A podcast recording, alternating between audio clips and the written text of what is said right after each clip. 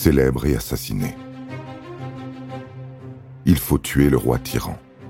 L'assassinat d'Henri III, 1589. Pendant de longues années, les guerres de religion ont ensanglanté le royaume de France. Violentes et haineuses, elles ont transformé le pays en champ de bataille au nom de Dieu. Deux rois de France ont été assassinés par des fanatiques, se croyant porteurs d'une mission. Place aujourd'hui au roi, Place aujourd'hui au roi Henri III, qui régna à une époque extrêmement troublée.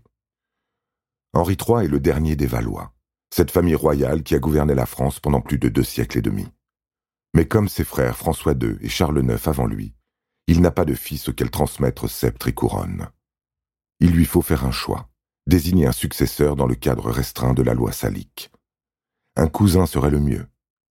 En 1584, Henri III désigne Henri de Navarre, son cousin et de surcroît beau-frère, comme son héritier légitime.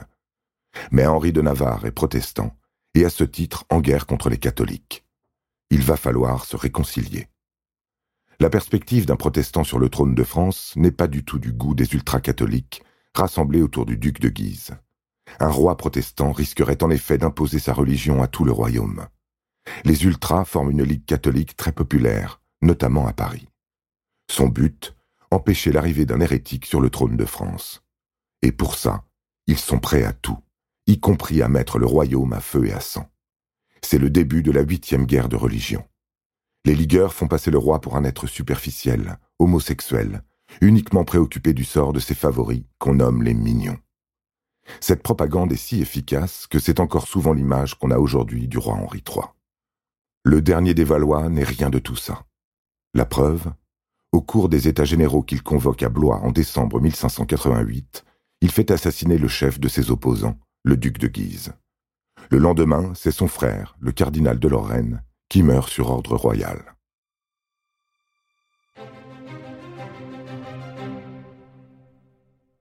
Après ces deux meurtres, Henri III s'écrie À présent, je suis roi. À la nouvelle de ces accusations, la Ligue rompt tout contact avec le roi déclaré tyran et traître à la cause catholique. Henri III est excommunié par le pape Sixte Quint. Les prêcheurs fanatisés se déchaînent et appellent le peuple à tuer le tyran valois. Henri III n'en poursuit pas moins sa réconciliation avec son cousin Navarre. Les deux armées fusionnent pour mieux affronter les ligueurs. C'est pourquoi, le 1er août 1589, le roi est à Saint-Cloud pour reprendre Paris, alors contrôlé par la Ligue catholique. Henri III est approché par un jeune moine du nom de Jacques Clément, qui sollicite une audience. Il souhaite lui fournir des informations militaires précieuses. Le roi le reçoit dans sa chambre, alors qu'il s'assit sur sa chaise percée. Sur les toilettes, en somme. Il n'a rien à craindre d'un moine, un homme de Dieu. Mais le moine sort un couteau de sa manche, le poignarde et le blesse gravement. Clément est aussitôt haché menu par les gardes du corps du roi, puis défenestré. Paris accueille avec enthousiasme la nouvelle du régicide et acclame la mère de l'assassin comme la mère de Dieu elle-même. La Ligue se considère comme vengée de l'assassinat du duc Henri de Guise. Henri III expire le lendemain, après avoir solennellement appelé ses conseillers les plus proches à se rallier à Henri de Navarre.